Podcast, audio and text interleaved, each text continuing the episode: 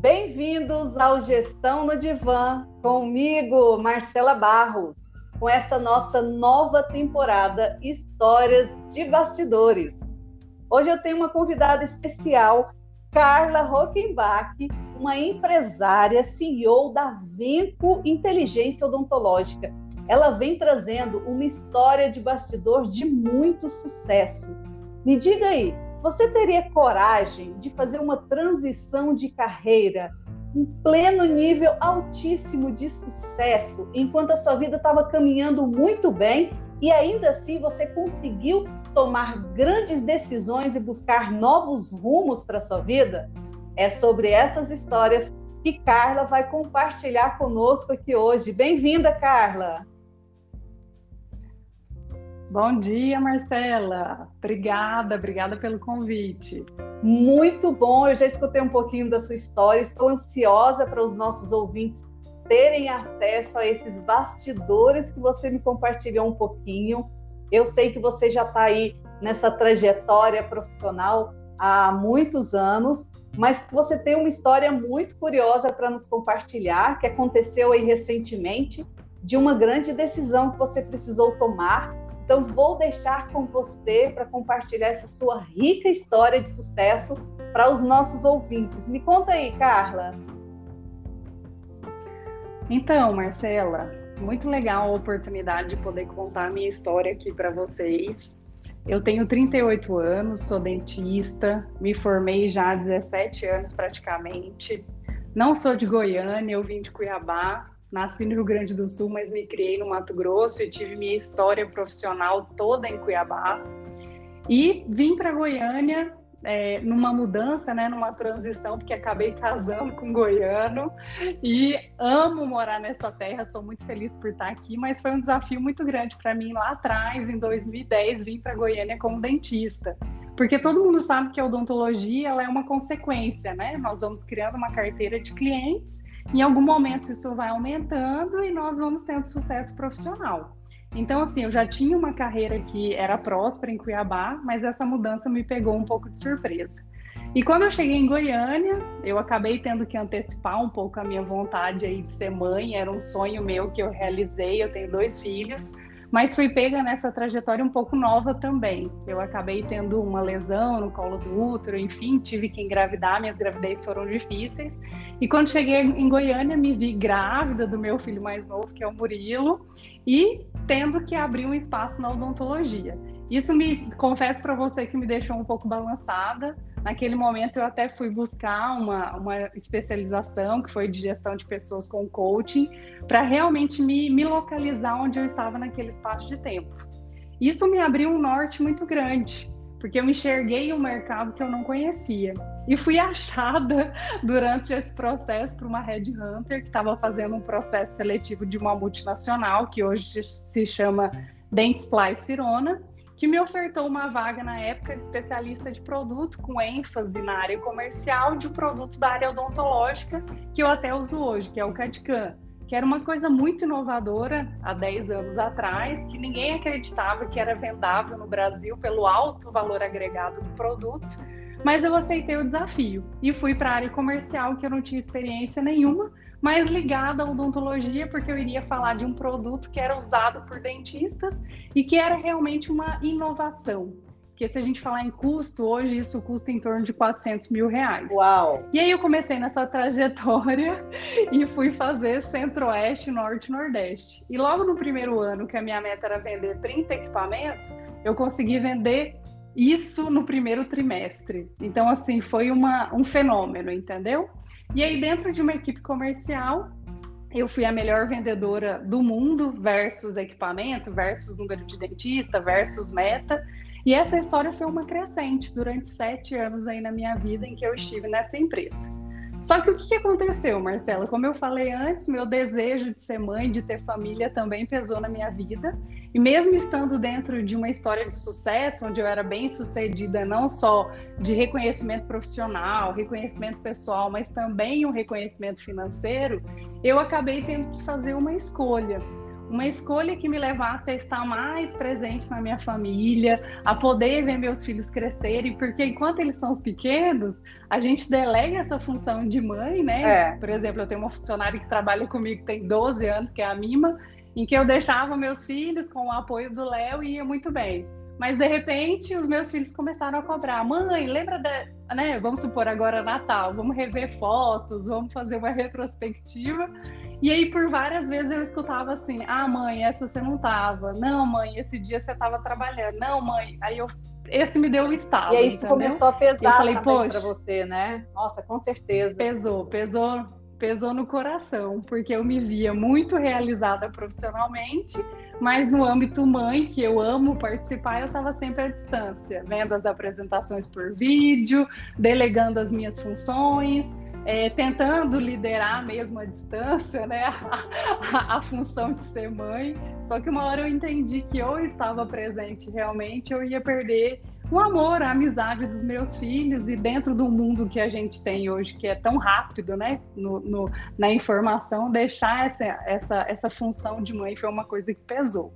Então eu comecei me estruturando para fazer essa mudança, claro. Então eu entrei numa especialização, eu fui me especializar em radiologia odontológica, que tem tudo a ver com esse meio de tecnologia que eu gosto de viver, esse planejamento digital, essa transformação do sorriso de forma rápida utilizando a tecnologia. Então fiquei dois anos na especialização para conseguir migrar isso para hoje ter a minha clínica, né?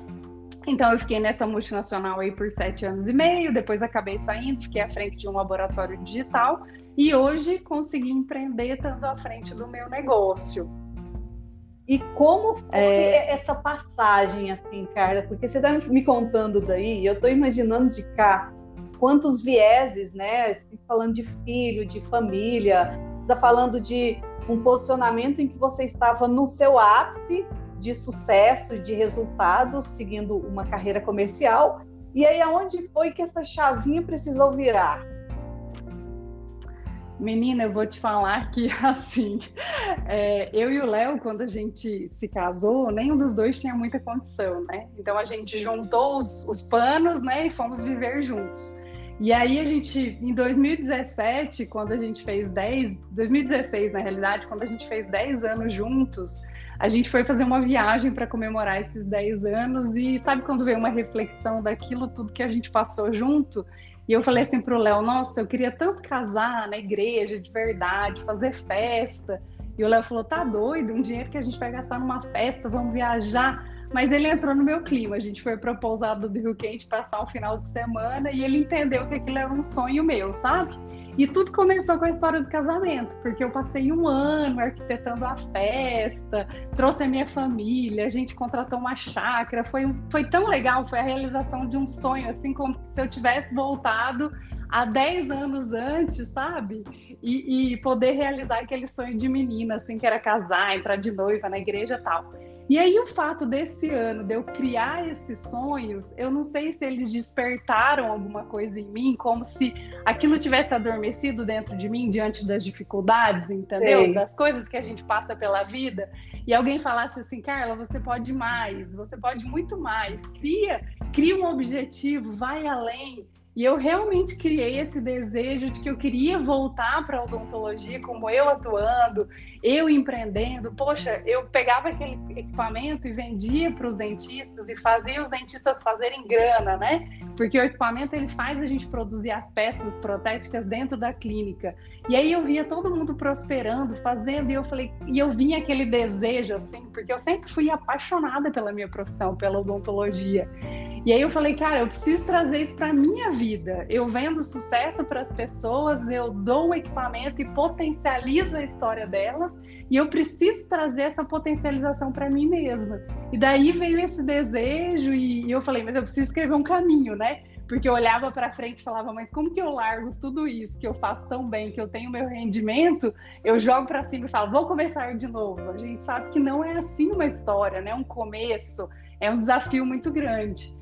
Então eu fui trilhando isso, né? 2017 para cá a gente tem três anos, então três anos que eu fui amadurecendo isso, fui desenhando, fui criando um projeto e eu vou te confessar, Marcela, mesmo eu tendo criado, eu ter desenhado, eu ter imaginado tudo dentro da minha cabeça, hoje estar dentro da clínica e viver isso, né? Eu estou no meu terceiro mês, dia 28, fazemos três meses de clínica e ver isso tudo acontecendo dá aquele frio no barriga, sabe? Esse... Lembrar tudo isso, contar para você, ainda esse mexe friozinho na barriga, eu acho que ele é um, uma grande mola propulsora, né, Carla? Porque você está contando aí, muitas vezes quem olha de fora imagina que não existe o frio na barriga, que não existe o medo. Me fala um pouquinho de algumas sensações e emoções que você vivenciou nos seus bastidores, que por muitas vezes você falou: será que eu dou conta mesmo? Como é que foi isso? Acho que a gente vivencia isso todo dia, né, gente? É, quando eu criei o projeto da, da clínica, né, no ano passado, a gente começou a desenhar, eu e meu sócio, né, que eu tenho um sócio nesse projeto, que é o Bruno Leite. A gente começou esse projeto em outubro, e aí até a gente achar a sala, desenhar o projeto, a gente já estava em janeiro de 2020, né? E aí começamos a obra da clínica, fevereiro, e pá, vem a pandemia, né? E aí eu olhava para essa obra com todos os materiais dentro e falava: Meu Deus, será que eu fiz a escolha certa? Será que isso vai dar certo, né?